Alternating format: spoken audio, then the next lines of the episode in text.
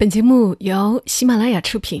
有些东西明明一文不值，却不舍得扔掉；有些故事其实很平常，我们却念念不忘。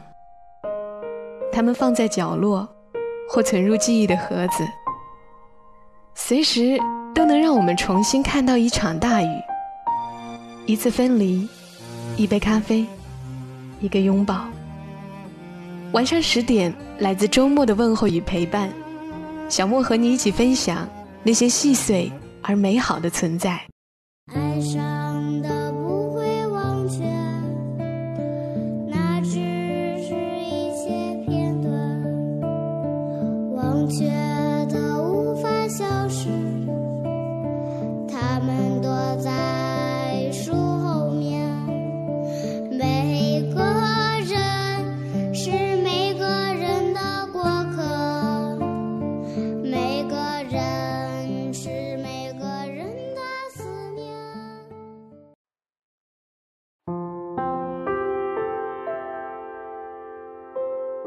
迎你的收听，这里是晚上十点，我是小莫，在周六的晚间和你分享那些细碎而美好的存在。这些日子，如果总是关注新闻动态，情绪就会被消耗，焦急、担心、愤怒、茫然，常常也会感动，会掉眼泪。以前很难。如此深刻的体会到，人类的命运其实是密切相连的。就像著名的蝴蝶效应，某地上空一只小小的蝴蝶，扇动翅膀而扰乱了空气，长时间后可能导致遥远的彼地发生一场暴风雪。也让我想起以前读过的一篇文章，作者三浦林子写的《与你无关》。今天，我们一起来重温一遍吧。与你无关，作者三浦林子。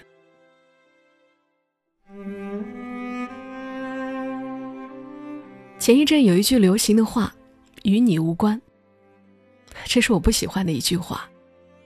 我觉得这是一句粗鲁冷漠的话，甚至觉得讲这话的人体内所流的血是冰冷的。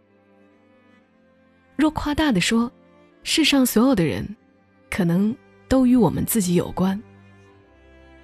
我还在念小学时，听到一则难忘的故事：一位富家小姐在车内吃香蕉，发现香蕉腐烂不能吃，便随手扔到车窗外面。某贫穷人家的孩子经过那里，捡拾起那个香蕉来吃，结果这孩子。吃坏了肚子，发烧了。当天晚上，富家小姐父亲的工厂发生火灾，全部烧毁。因为当夜值班的警卫临时离开，原因是他的孩子吃了捡拾的香蕉而发烧了。这则故事使当时少女时代的我深深感到人与人之间的关系。比我们所想象的更加密切。当然，这是为少男少女而写的故事，因果关系明显。但事实上，我们在日常生活中与人们的关系，不也如此紧密吗？日本媒体所报道的消息中，没有一天没有车祸消息。车祸的原因很多：与妻子吵架，在气头上开快车。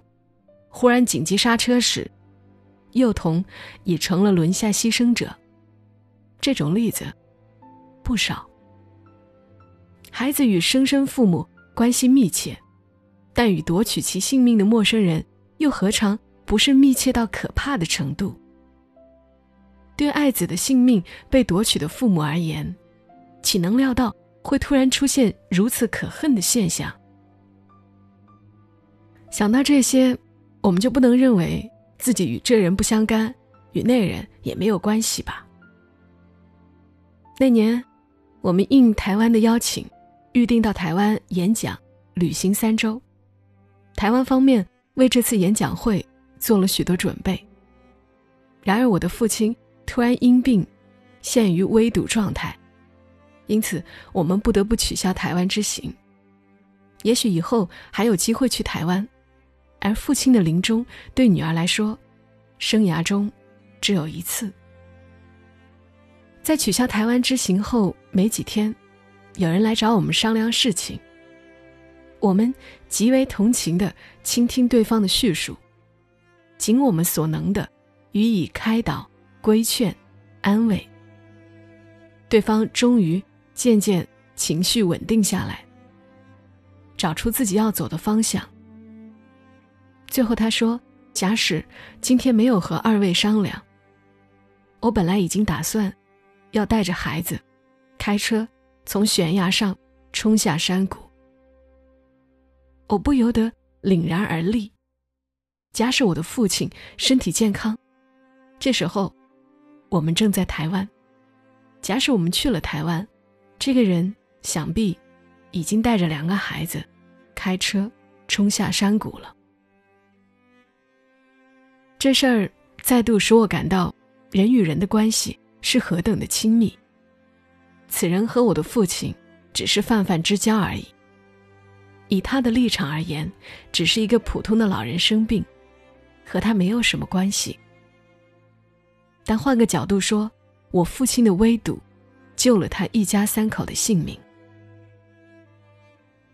那时，我深深觉得，我们绝不能断言，我是独自活下来的，我绝不会麻烦别人，我不需要人们的帮助，不论对任何人。我们都该保持谦和、诚恳的态度。完全陌生的人也可能突然变成关系密切的人，更何况亲人、师友，关系更加深刻、复杂，不是我们所能预知的。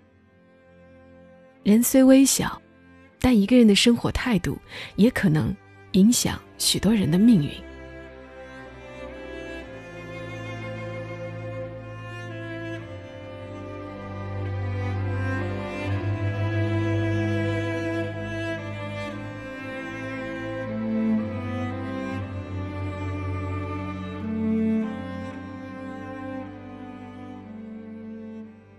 好了，今晚的文章虽然短，道理其实也都懂，但不是每个人都时刻的这么去想。无论怎么样，还是要努力做个谦和、诚恳的人呐。再次，愿大家平安、健康。今晚就陪伴你们到这儿，也邀请你收听小莫更多的节目，在喜马拉雅 APP 上。搜索“默默到来”，沉默的默，道路的道，来去的来，可以收听到我更多的节目。祝你今晚好梦，小莫在深圳和你说晚安。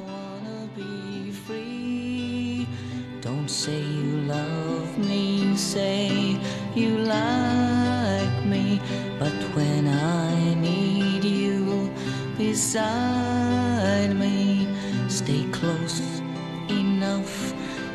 to